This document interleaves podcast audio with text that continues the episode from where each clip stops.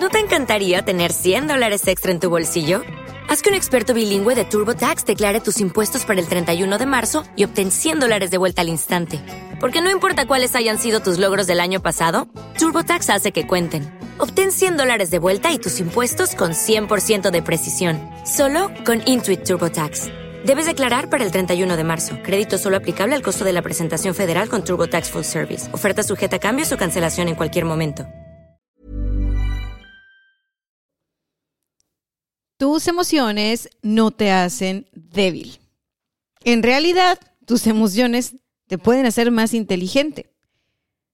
Las emociones son mensajeras. Hola, yo soy Dania Santa Cruz y estás en Éxito de Adentro hacia afuera, un podcast hecho para descubrir las herramientas, métodos y personas que nos inspiren a ir adentro, ahí donde está nuestro potencial y por supuesto donde está nuestra propia definición de éxito. Bienvenidos al episodio número 34. Hoy vamos a hablar de que las emociones son mensajeras. Al principio te dije que sentir tus emociones no te hace débil. Hemos crecido en esta cultura donde aparentemente si experimentamos nuestras emociones perdemos nuestros superpoderes y no hay nada más cerrado que eso. En mi experiencia, las emociones son indicadores de cosas, las emociones son mensajeras y aprender sobre nuestras emociones y aprender sobre lo que nos dicen nuestras emociones nos da una ventaja competitiva enorme, enorme. Y vas a decir, ah, caray, aquí está la coach vendiéndome una idea. Nope, nope, nope, nope. Está comprobado. Mira, funciona así. Resulta que las emociones de manera general pueden simbolizar cosas para ti y para mí, pero en lo particular, dependiendo de mi estilo de vida, mi historia de vida o tu historia de vida, va a significar cosas completamente distintas. Entonces, pues algo que, algo que es cierto y estudiado por el, por el mindfulness incluso, es que las, las, las emociones son portadoras de información de nuestro, de nuestro inconsciente y experimentarlas nos da información a nivel consciente. Por eso es que te digo que nos puede hacer más inteligente, porque vamos aprendiendo cómo es que nosotros estamos procesando la vida, cómo es que nosotros estamos procesando nuestras experiencias vividas. Y al tomar conciencia de eso, sí que nos volvemos más inteligentes porque entonces empezamos a moldear nuestras decisiones. Déjame te digo que hace muchos años aprendí que nosotros, en nuestro cuerpo, tenemos un sensor emocional. Es decir, todo nuestro cuerpo es un sensor emocional. ¿Cómo así? Lo que pasa es que cuando nosotros estamos sintiendo emociones, no nada más sentimos la, la, la emoción como tal a nivel eh, mental, ¿no? O a nivel idea de, no, físicamente sentimos cosas distintas dependiendo de la emoción que estamos experimentando.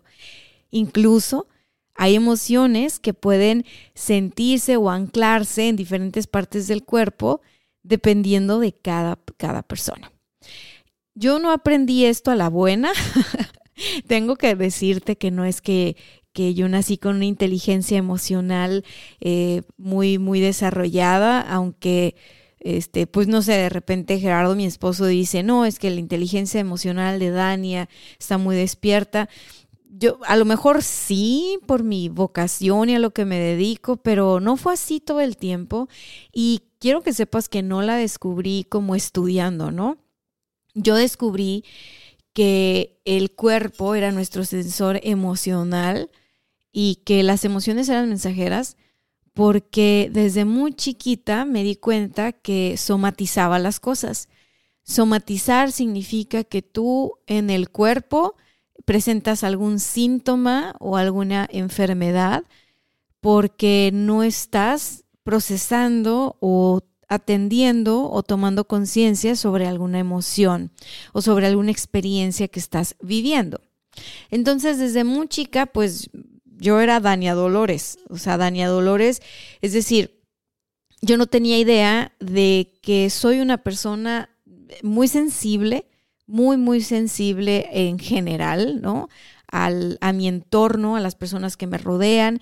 Es decir, tengo esta sensibilidad de poder percibir el estado de ánimo de una persona sin que la esté viendo, ¿no? Nada más porque estamos cerquita y estoy sintiendo a la persona. Entonces, cuando yo era una niña, cuando era más chica, yo no sabía esto. Eh, yo nada más por X, Y razón me dolía esto, me dolía aquello y a cada rato me dolían cosas. Incluso mi mamá yo creo que ya no sabía ni qué hacer porque me decía, recuerdo el apodo, ¿no? Que me decía Dania Dolores o, Dolores porque siempre me estaba, eh, que me duele la panza, que me duele la garganta, que me duele todo. Entonces, pues digamos que yo era como esa pequeña válvula de escape que había alrededor tal vez de mi familia o en la escuela que, que estaba viendo cosas, experimentando cosas, yo como una niña no sabía ponerle nombre y apellido, no podía procesarlas y entonces las almacenaba o las manifestaba en alguna parte de mi cuerpo.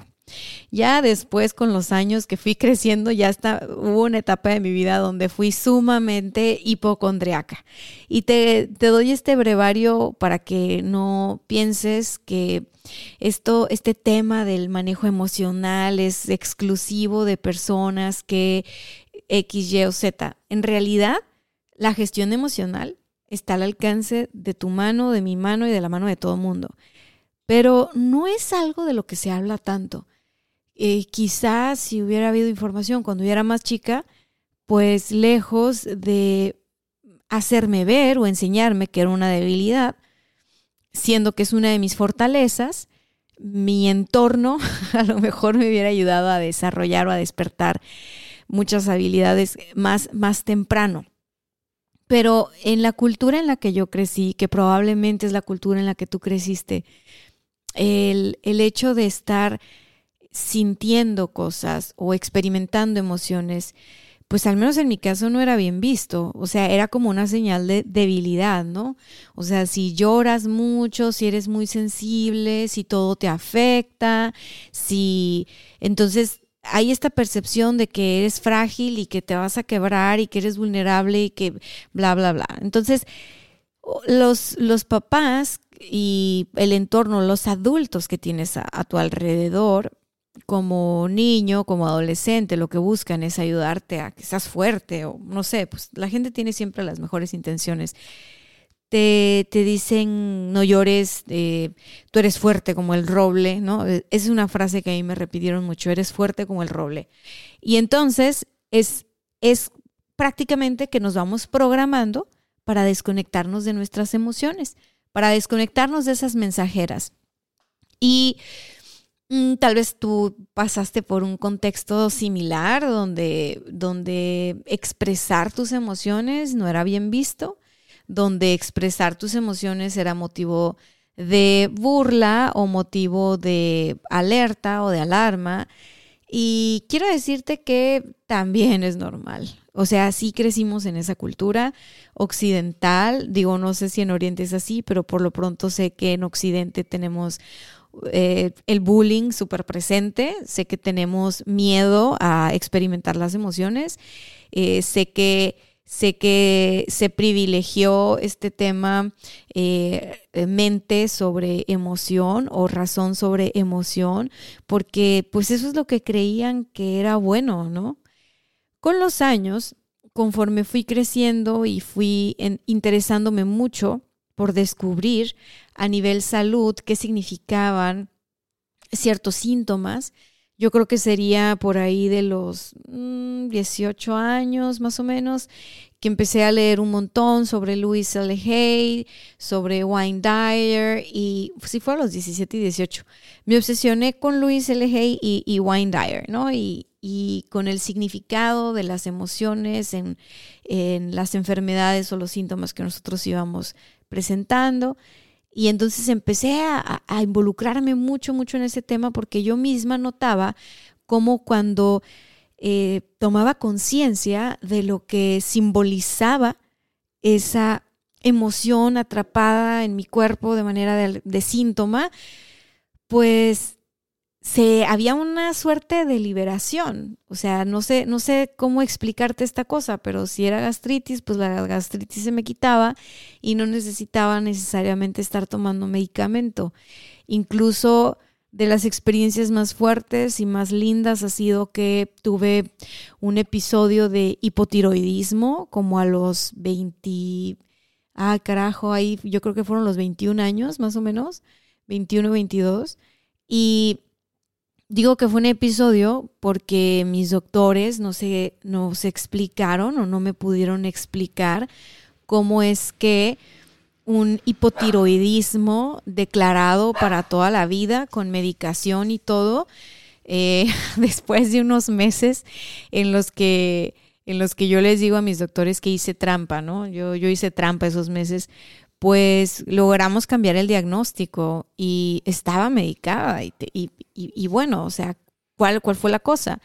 Que ya para los 21 años, pues yo ya tenía esta conciencia de de algo está pasando. O sea, yo no creo que, que nuestros cuerpos simplemente un día deciden hacer huelga y, y, ya dejan de funcionar, ¿no? Siempre creo que nuestros cuerpos, nuestra, nosotros, nuestro vehículo, ¿no? Que es el cuerpo físico, tiene esta capacidad de regenerarse y de evolucionar y de sanar y transformarse. Entonces, esto es de, de siempre. Lo que yo descubrí con la etapa del hipotiroidismo es que efectivamente el, hipotiroidismo como tal simbolizaba algo en mi vida, simbolizaba algo que yo estaba viviendo en mi vida y que no estaba volteando a ver, algo que yo no podía procesar del todo, algo que era tan fuerte y tan grande y tan me rebasaba que simplemente opté por no procesarlo, ¿no? Entonces, bueno, ¿qué, qué fue lo que sucedió? que cuando a mí me dicen que tengo hipotiroidismo y me hacen, me hacen muchas pruebas y me hacen diagnósticos y así. Para empezar, la experiencia fue desagradable porque el, doctor que, que, recuerdo todavía que fue muy difícil conseguir una cita con él porque, porque wow, era la eminencia en ese momento en, en Tijuana y, y, y, yo así como que era urgente, ¿no? Eh, atenderme, pero me dieron cita tres meses, tres, perdón, tres semanas, cuatro semanas después. Y cuando llego a su consulta, este, me ve y sin estudios o preguntarme cosas, me dice, tienes hipotiroidismo y te vas a tomar esto y lo otro. Yo empecé a hacerle preguntas al doctor y entonces ya como que se abrió a explicar un poquito más me hizo algunas preguntas y luego ya me mandó a hacer estudios, pero desde el primer momento eh, sentí como que ya eso era, ¿no? Ya de aquí no pasaste. Total que sí, en los estudios eh, me hacen algún ultrasonido, bueno, no recuerdo cómo se llama el estudio, pero me revisan la tiroides y me dice el doctor, sí, efectivamente, como te dije, es hipotiroidismo y te vas a tomar este medicamento. ¿Y qué fue, qué fue lo que sucedió? Pues lo que sucedió fue que que algo en mí, eh, más fuerte que el diagnóstico que en aquel momento me dieron, me, me hizo mm, de levantarme de esa silla. En aquel momento recuerdo que fui acompañada de mi mamá. Recuerdo que salí, recuerdo que lloré mucho en el, en el carro. Había sido desagradable en general la experiencia ahí en ese consultorio. Hablé con mi esposo, que en aquel momento era mi novio. Oye, ¿cómo te fue con el doctor? Y yo le conté, no, no, pues me dijo que esto y que lo otro. No les voy a decir qué fue lo que dijo mi entonces novio, pero, pero prácticamente se lamentó. Y, y entonces, gracias a ese doctor y a, que tuve una experiencia desagradable, eh, yo tuve la fuerza y el coraje para decir, no, no, no, no es cierto que va a ser de por vida y no es cierto que esto es para siempre y voy a averiguar cómo sí me puedo sanar. Y yo recuerdo que en esa etapa descubrí algo que hace mucho no veía en mí, que era el, coraje, la fuerza, la, la, ira, ¿no? Que te hace moverte, que te hace ir adelante y que te hace buscarle como sí. Entonces me puse a hacer mucha investigación sobre el hipotiroidismo y sobre el diagnóstico que me habían dado. Eh, por aquellas épocas fue cuando empecé a escuchar, creo, del doctor Hammer y, y creo que de la emoción y de tantas herramientas lindas. Entonces, los siguientes tres meses después de mi diagnóstico, pues para empezar sí hice caso, ¿no? Sí me empecé a tomar el medicamento poquito a poquito como me indicaron, pero yo no me sentía bien cuando me lo tomaba, este, me sentía muy mal, muy, muy, muy mal, o sea, salí a caminar y, hombre, yo me le quería aventar los carros, o sea, mal. Y dije, es que esto no, o sea, no es para mí. O sea, algo dentro de mí decía, no es, no es por ahí, no es por ahí, no es por ahí. Pero entonces seguí el, seguí el tratamiento, no sé, eh, ponle tú que el mes y lo que hice fue que empecé a meditar, empecé a ir a la playa, aquí en la ciudad de Tijuana hay una playita que se llama Playas de Tijuana, y me empecé a ir a la playa a caminar descalza en las mañanas y a tomar la brisa y a tener más momentos de, de contemplación.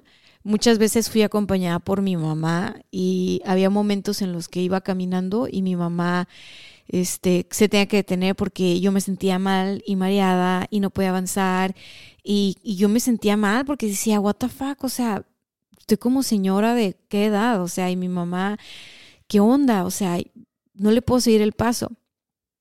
Cuando te da hipotiroidismo, subes mucho de peso, mucho, mucho de peso. Yo creo que en aquel momento subí aproximadamente 13 kilos y pues yo soy de una complexión chiquita, la verdad. O sea, sí era como pesado para mi cuerpo. Y, y entonces eso me dio más coraje y más motivación, o sea, como que un fueguito interno de, de ir adentro y de decir, no más. Entonces cambié mi alimentación, cambié mi estilo de vida, cambié mi, mi este, estos estados de, de, agitación mental y empecé a practicar la conciencia plena sin yo conocer el término de conciencia plena. Casi, casi te puedo decir que mi, mi espíritu me estuvo guiando a partir de entonces.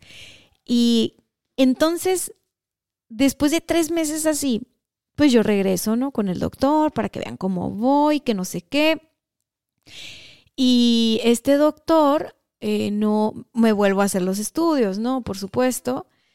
Y este doctor famosísimo de París, bueno, famosísimo de, Tijuana, que no podía atender, que porque estaba su eminencia súper ocupada y así, y así. Y dijeras tú, regala las citas, pues no, ya te imaginarás su ticket promedio. Pero afortunadamente me fui a ver otro doctor, porque pues lo, lo que había que hacer era un seguimiento del tratamiento para que me acomodaran la dosis. Y tarán, resulta que ya no tenía hipotiroidismo. Mis análisis, todos, todos, todos mis análisis de sangre y mis análisis de, de las imágenes, las como radiografías, ultrasonidos, lo que sea que le sacan a la tiroides, disculpen, pero no soy médico, le salieron bien. Y me dijeron, no, no tienes, no tienes tiroides, no tienes Y yo, pero ¿cómo? Si tuve y pues así, así, no sé qué. Pues milagro, me dijeron. Y yo, pero aquí están mis otros estudios. Pues sí, pero ya no tienes. A lo mejor fue un episodio, fue una hipotiroide, fue un, tiroide, un hipotiroidismo pasajero. Uy, pues yo dije, viva, viva, yupi, yupi. Salí del doctor y recuerdo que le dije, ah, platicando con mi papá, y me dijo, no, me dijo, esto no es un juego, vas a tener que buscar un tercer doctor para que una tercera opinión diga, pues, ¿qué onda? Porque un doctor te dijo que es para toda la vida, el otro doctor te dijo que, que no tienes nada y que, y, pues, ¿qué onda? Entonces, pues sí, busco este tercer doctor, mis análisis, etcétera, etcétera. Y pues bueno, el resultado fue que efectivamente no tenía hipotiroidismo. Y ahí fue donde algo en mí despertó a los, a los 21 años que dijo, wow, esto, esto es esto es brujería, o sea, esto es magia. O sea, ¿qué rayos?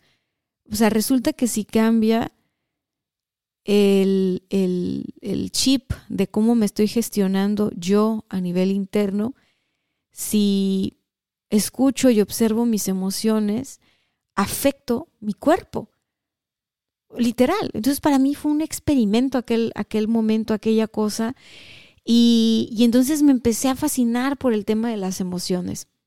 Por supuesto que en aquel momento yo no tenía idea que alguna vez me iba a certificar como una coach y que me iba a gustar mucho este tema de ser acompañante en las aventuras de adentro hacia afuera de todos mis clientes, pero sí despertó en mí esta curiosidad de quizá todo lo que nos han dicho no es la verdad completa ni la verdad absoluta.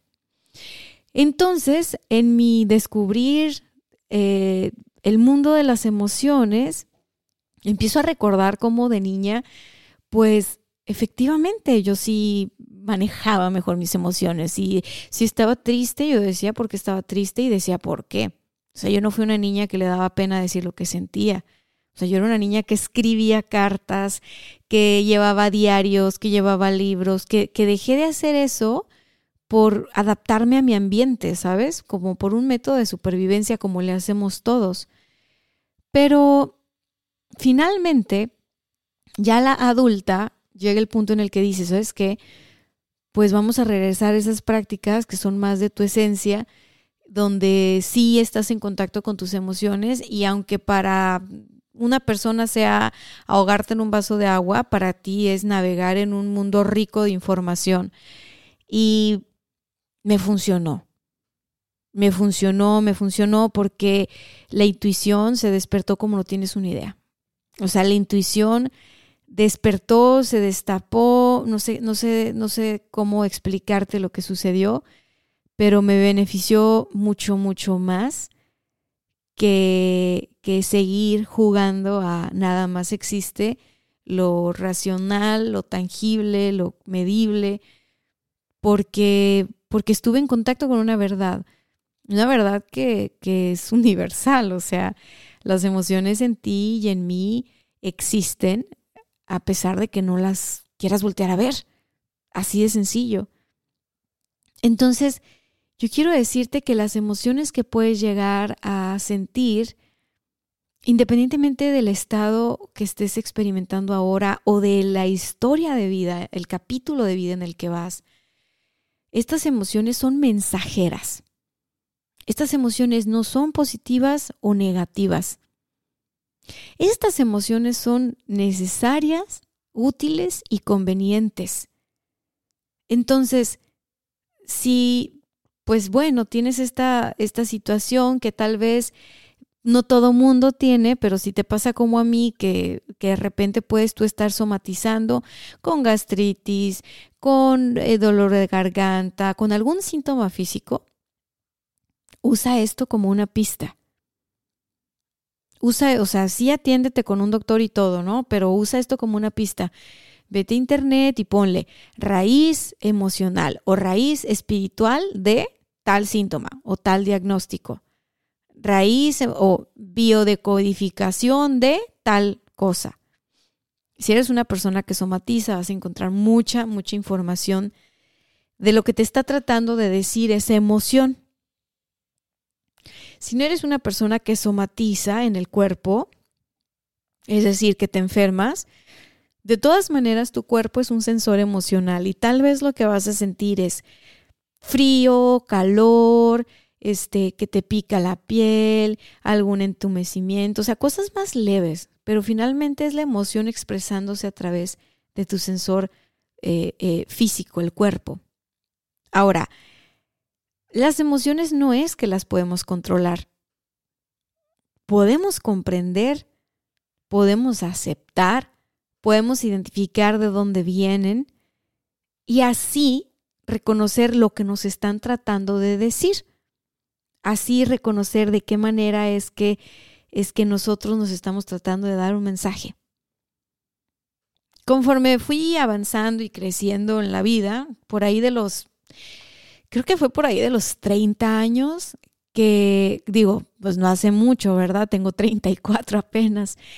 A los 30 años descubrí el mindfulness como herramienta formal y me di cuenta que ya venía practicándolo sin saber que era mindfulness y que había toda una ciencia detrás de.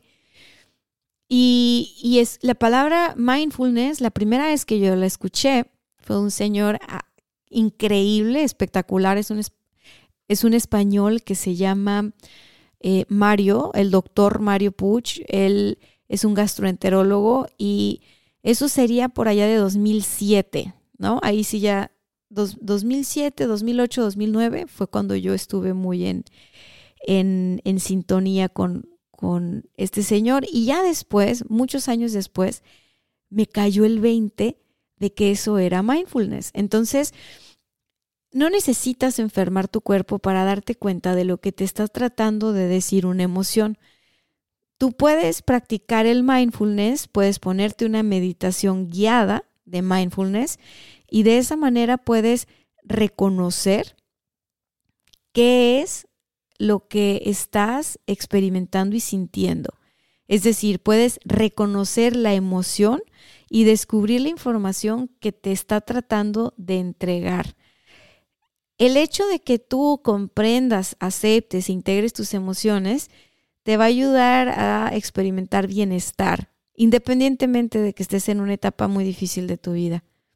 Ahora, quiero decirte que las emociones tienen en realidad dos tareas importantes. El primero que he hablado mucho es el proporcionarnos información. La primera función es proporcionarnos información. La segunda función es llevarnos a la acción. Las emociones generan movimiento, emoción. Moción significa movimiento. Así que, como te lo conté en la historia de mi episodio mágico de hipotiroidismo, el hecho de yo sentir emociones negativas, en este caso, ante, al, al, doctor que me había atendido, es decir, yo no generé ninguna especie de apego al diagnóstico que me dio el doctor en aquellos días y tampoco sentí mucha confianza de lo que este doctor me, me, representaba. O sea, a lo mejor y el Señor es un ángel, pero mi experiencia, mi historia de vida eh, tenía que ver con que yo lo, yo lo percibiera a él como todo lo contrario, ¿no? porque eso a mí me dio el coraje y la fuerza para moverme y buscar soluciones y encontrar soluciones. Capaz que si el tipo ese día hubiera amanecido como un ángel caído del cielo, eh, compasivo y demás, yo hubiera sentido tanta confianza del doctor y, ay, sí, que me hubiera apegado al resultado, yo hubiera dicho yo sí, no, ya ni modo para toda la vida y me hubiera quedado ahí. Pero como lo que yo sentí fue mucho coraje, dije yo, ¿qué le pasa a este viejo? Y no sé qué, y ta, ta, ta, ta, ta, ta. Pues gracias a, este señor, que finalmente si lo veo desde otra perspectiva, sí terminó siendo un ángel en mi vida, ¿no? Gracias a que me dio mucho coraje, pues yo me moví. Yo me moví y aprendí que me podía sanar, que me podía curar. Ahora, a veces pasa que solamente nos quedamos en esta parte de, de, movernos, ¿no? Eh, de impulsarnos a la acción. Y cuando lo hacemos desde un lugar de impulsividad y, y no nos damos cuenta de qué está sucediendo, no funciona del todo. Claro que en aquel momento donde yo estaba furiosa por, por el trato del doctor y lo que me estaba diciendo, eh, me sentí retada a encontrar otro resultado. Y en ese momento yo no pensé de manera madura, ¿no? Yo estaba dejándome llevar por el impulso de la emoción. Con los años me di cuenta que en realidad eso era lo que a mí me tocaba experimentar para poderme mover y que fue perfecto. Ahora, es importante llegar a esta parte donde uno entiende el mensaje que trae la emoción, uno entiende el mensaje de lo que se sintió, de lo que se siente. ¿Por qué? Porque si no, esta emoción se queda atrapada y se vuelve crónica. Entonces imagínate, si yo no hubiera hecho esa toma de conciencia, pues voy a pensar que todos los doctores son iguales y cada que vaya con un doctor o una doctora voy a estar a la, a la desconfianza y no voy a hacer lo que tengo que hacer, que es atender la salud cuando toca atender la salud. En cambio, como hice esta toma de conciencia y entendí, comprendí los mensajes que estaban llegando a mí a través de esa experiencia de vida y de las emociones que yo sentía, pues bueno, lección aprendida. La emoción cumplió su trabajo. Así que quiero, quiero darte una frase de Osho que está buenísima. Y Osho dice, el dolor no es para hacerte sufrir, el dolor es para hacerte más consciente. Y cuando eres consciente, la desdicha desaparece. Comprobado, ¿eh? Comprobado. Ahora, no creas que te voy a dejar así como así, porque nada más te estuve hablando de poquitas emociones. Quiero decirte que hay cuatro emociones básicas. Y dentro de cada una de estas emociones básicas se van desdoblando diferentes emociones. La primera emoción básica, bueno, te voy a hablar de las cuatro y te voy a explicar un poquito de, de cada una para que tú tengas esta información y cuando la estés experimentando digas, ok, a ver, ¿con qué tiene que ver esto? Así que vámonos rápido a las cuatro emociones básicas. Primera emoción, la rabia. Muy bien, dentro de la rabia podemos encontrar el rencor, el odio, el resentimiento, la furia, la indignación, la hostilidad, la irritabilidad, esa es la rabia, como la rabia que yo sentí con este doctor cuando, cuando fui a consulta y me dijo que el hipotiroidismo era para siempre y que ya toda mi vida iba a estar medicada y que, y que muy mal y que no tenía opción, ¿no? Yo sentí mucha irritabilidad, yo sentí mucha hostilidad en aquel momento eh, y mucha furia. Ah, y por supuesto que me indigné también. No sentí odio, ni resentimiento, ni rencor con este señor, pero sí sentí la furia.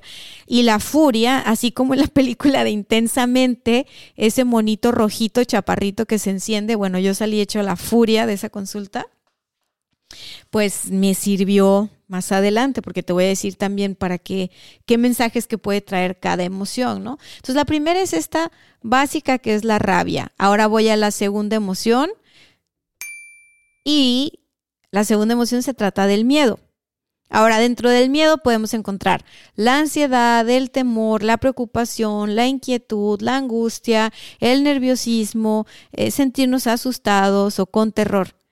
Así que si tú por alguna razón, pues no sé, te das cuenta que tú estás sintiendo ansiedad, que la respiración se te hace cortita, que no puedes inflar la pancita y los pulmones, como te he dicho en otros momentos, cuando estás respirando, es que en realidad esa ansiedad como raíz tiene un miedo, un miedo que no estás volteando a ver, un miedo que está ahí nada más tocándote la puerta como mensajero y que si tú evades y resistes, nada más va a tomar más fuerza. Entonces vienen los ataques de ansiedad con más fuerza. Ahora, vámonos a la tercera emoción. La tercera emoción básica es la alegría. Y cuando estamos en la emoción de la alegría, podemos estar experimentando tranquilidad, diversión, placer, satisfacción, euforia. Si nosotros estamos en uno de estos estados, es que estamos en la emoción alegría. Esta es la favorita de muchas personas, pero te digo que con el tiempo para mí las cuatro han sido mis favoritas. Las cuatro amo profundamente cuando se presentan como, como mensajeras, porque me ayudan a tener claridad y me ayudan a tomar eh, decisiones que me conducen por mejor camino a cuando las ignoro. Aún así quiero decirte que la alegría, pues imagínate, no puedes vivir en la alegría todos los días, a toda hora, en todo momento, ¿verdad? Te va a explotar algo. Así que vamos a pasar a la cuarta emoción básica. La cuarta emoción básica es la tristeza. Y cuando estamos en la tristeza podemos sentir eh, eh, pesimismo, melancolía, eh, autocompasión, desaliento, pena. Así como que la, la sangre te corre bien despacito, ¿no? Estás pegado al piso. Y quiero que sepas que también la tristeza hace sentido cuando se presenta, ¿eh? No, no es que vamos a rechazar la tristeza porque, híjole, no, hombre, es que la tristeza no nos conviene. Lo que pasa es que somos bien sacatones y la tristeza es la que no nos dejamos sentir casi, o bueno, la que tratamos de evitar a toda costa de sentir. Pero nacimos para sentir, nacimos para sentir de todo. Así que, pues, quiero decirte que por ejemplo, el miedo sirve para protegernos. Cuando nosotros estamos en miedo, podemos mover los recursos necesarios para responder ante un ataque, la, eh, huida o la inmovilidad. El mensaje del miedo es que existe algún peligro y nos dice que necesitamos buscar cobijo, apoyo, protección, necesitamos movernos el miedo aparece ante un peligro real o imaginario. Así que es importante revisar la calidad de nuestros pensamientos y creencias, ya que nuestros pensamientos y nuestro sistema de creencias va a influir directamente en nuestras emociones. Y si nosotros no estamos tomando conciencia de esta parte y modificando estos patrones de pensamiento, pues podemos vivir en miedo como si nos estuviera correteando un león todo el tiempo y no es sano. No es sano porque los niveles de ansiedad que se viven hoy por hoy no son, no son sanos, los niveles de estrés no son sanos, o sea, traen un montón de consecuencias negativas en nuestras vidas y todo es porque porque pues no revisamos cómo andamos de pensamientos y de creencias y, y qué es eso que está alimentando nuestro miedo, ¿no? Ahora, la rabia esta, esta emoción, la rabia o la ira, aparece cuando se interpone algo entre nuestro camino o entre nuestros objetivos, algo nos parece injusto. Este, la rabia nos dice que algo tiene que cambiar, ¿no? La rabia está conectada a nuestro guerrero, a nuestra guerrera interna, eh, nos motiva a ir adelante, la rabia nos motiva a levantarnos todos los días y nos motiva a hacer algo al respecto de aquello que nos molesta. Además de que la rabia lo que nos quiere decir a veces es que necesitamos poner límites, sanos límites, o sea, no nada exagerado, ¿no? O sea, tenemos un tema de límites, pues. Ese es el mensaje de la rabia y pues bueno, justo es lo que sucedió cuando cuando fui con este doctor y ahora que lo pienso, en muchas etapas de mi vida, desde, desde muy niña, fui muy rebelde en ese sentido y siempre le busqué, como dicen luego, tres pies al gato para salirme con la mía. Entonces, este, pues de niña a lo mejor no era, no era lo mejor para mis papás, porque me imagino que di mucha lata, pero de adulta ha sido una gran, una gran herramienta y la atesoro. La atesoro bastante porque el tener el contacto con, la, con esa rabia, con ese fuego interno, me ha ayudado a salir de episodios como el del hipotiroidismo. Ahora, cuando nosotros no tenemos, eh, cuando nosotros no estamos volteando a ver la rabia o cuando no queremos ver el mensaje que nos está dando la rabia, nos podemos convertir en personas que rabiosas, o sea, que al menor provocación, en lugar de decir hola, ladras o tiras una mordida. Y es que cuando estamos desconectados de nuestras emociones, nuestras emociones nos poseen.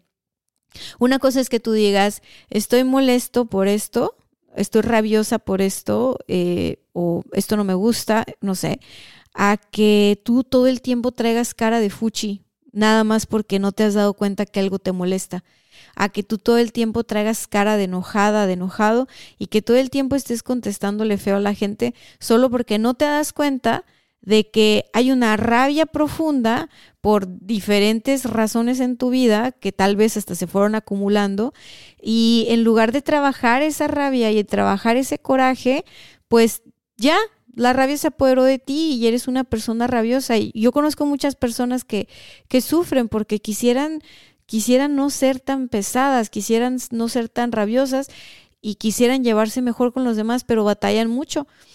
Y esto es porque nunca han manejado su rabia, es decir, nunca se han volteado a ver ¿Qué, qué les dijo esa, esa rabia? desde hace muchos años, para qué les sirve, para qué les sirvió, este, no se dan cuenta que, que ellos no son sus emociones, que ellas no son sus emociones, simplemente las están experimentando. Y hago un énfasis en el tema de la rabia porque ahora que estamos encerrados en cuarentena y que muchos estamos sintiéndonos con límites eh, nuevos porque no podemos salir como antes, no podemos comportarnos socialmente como antes, eh, eh, todo lo que ya sabemos que estamos viviendo en la, en la pandemia, pues hace que, que uno se sienta con enojo, con coraje, con rabia. Y esta rabia, pues, ¿qué crees? Que se conecta con toda la ira reprimida que tal vez ya traías. Digamos que esta fue la gota que vino a derramar el vaso. Así que si es el caso, aprovecha para echarte un clavado de conciencia y decir, bueno, a ver, o sea, si estamos en pandemia, si es algo nuevo, eh, si está difícil, si me da mucho coraje, pero ¿es para tanto? ¿Es para que yo haga esto? ¿Es para que yo viva de esta manera? ¿O hay algo más que me está queriendo decir la rabia? ¿Hay algo más que... Entonces, si haces el trabajo bien y te echas el clavado, te vas a dar cuenta que tienes muchos episodios de ira reprimidos en tu vida. Cuando uno tiene ira y rabia reprimida, pues pasa esto. Ahora, me voy a brincar a explicarte un poco de la tristeza porque vamos a llegar al minuto 41 y ya casi terminamos. Tú tranquilo, yo nervioso y la tristeza aparece cuando nosotros perdamos, cuando perdemos algo que para nosotros es importante. Eh, la tristeza nos habla de la necesidad de reintegrarnos y de adaptarnos a una nueva situación. La tristeza nos puede motivar a pedir ayuda y apoyo a los demás. Pero para que eso suceda, pues primero hay que reconocer que esa emoción que estamos sintiendo es tristeza. Y ya cuando decimos, ¿sabes qué? Este, es tristeza, bueno, nos está diciendo que necesitamos adaptarnos a una nueva sensación, a, una nueva situación, perdón, y que aquello que perdimos, pues es algo que en verdad valorábamos y, y no sabíamos qué tanto hasta que lo perdimos tal vez, ¿no? Entonces, la tristeza parece como mensajera para que nosotros podamos pedir ayuda y apoyo a los demás en este proceso de reintegrarnos, ¿no? Y de readaptarnos. Por último, la alegría es una emoción que viene ante una situación favorable. Eh, la alegría nos lleva a reproducir ese, ese momento de bienestar y de alegría en nuestra mente, en nuestro corazón una y otra vez. Y la alegría nos lleva a emprender actividades, a fortalecer lazos sociales, a generar actitudes positivas, a generar un estado mental adecuado. La alegría nos ayuda a superar el miedo.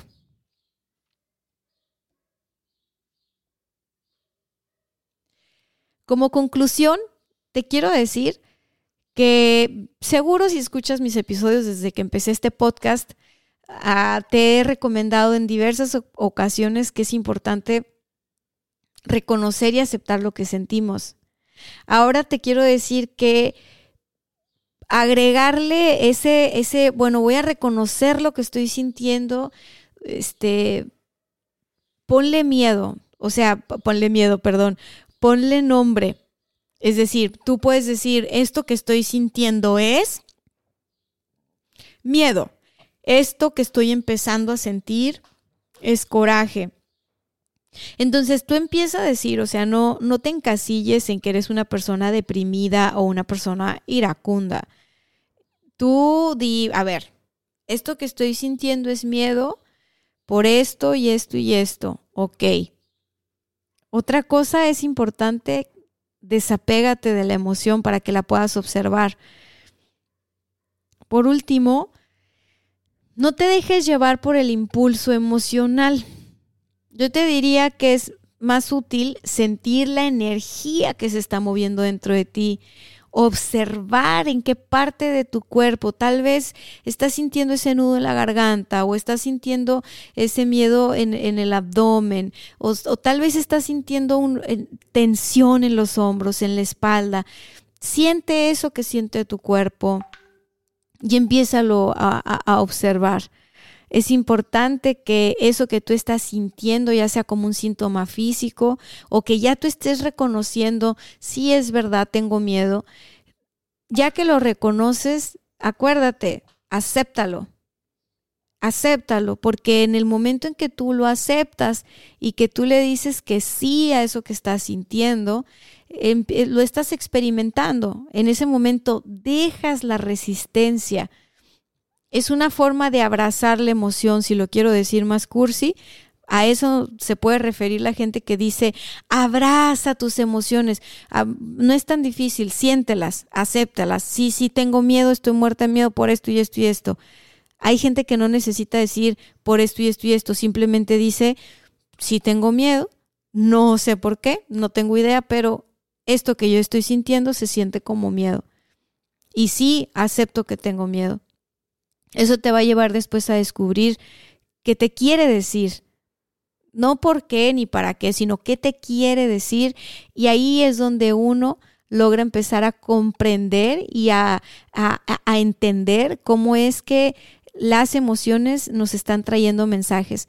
Porque, como te decía al principio, aunque las emociones pueden tener una simbología general para ti y para mí, dependiendo de tu historia de vida, de mi historia de vida y de lo que cada quien está viviendo en este momento, la emoción o el código miedo, tristeza, alegría, rabia, nos va a decir algo bien específico sobre nosotros y lo que estamos viviendo. No, no una cosa general. Así que ya que llega la comprensión de esto, la emoción lo que nos deja es sabiduría. Y así es como vamos poco a poco realizando un cambio de adentro hacia afuera, que nos ayuda a neutralizar las emociones y a no verlas como positivas o negativas. Todo lo que llega a mi vida es bienvenido y la emoción es mi mensajera favorita. Así es como nosotros quitamos la resistencia. Así es como nosotros dejamos de estar en lucha con la vida y empezamos a fluir con la vida. Y yo sé, yo sé que en, neurolingüística nos han enseñado muchas cosas, ¿no? Que la palabra tiene poder y que cancelado, cancelado. Pero mira, yo te voy a decir una cosa. El destino, el destino de cada uno de nosotros eh, se, se cumple tarde que temprano, por más que tú digas cancelado, cancelado. Yo sí creo que la palabra tiene poder y sí creo que la neurolingüística es una gran herramienta. Sin embargo, creo que la vida es algo que es como la fuerza de un río. No la podemos resistir. Nos va a arrasar. Entonces más vale fluir con esa fuerza de vida, fluir con ese río, este, disfrutarla, disfrutarla en cada una de sus etapas, con cada una de sus emociones, con cada uno de sus colores y obtener de ahí esa información, ese recurso, ese poder que nos traen las emociones.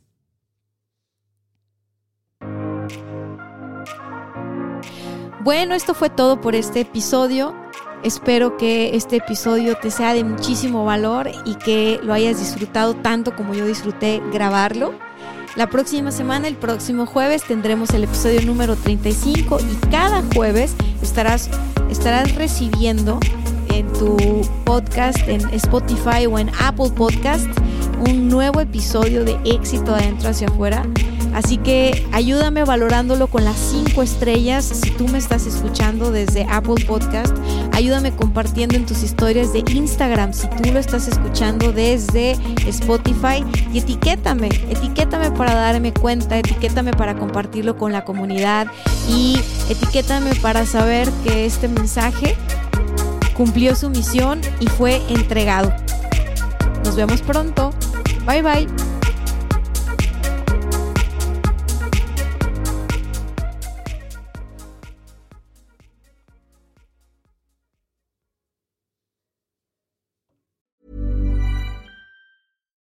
Botox Cosmetic, out of botulinum toxin A, FDA approved for over 20 years. So, talk to your specialist to see if Botox Cosmetic is right for you. For full prescribing information, including boxed warning, visit BotoxCosmetic.com or call 877-351-0300. Remember to ask for Botox Cosmetic by name.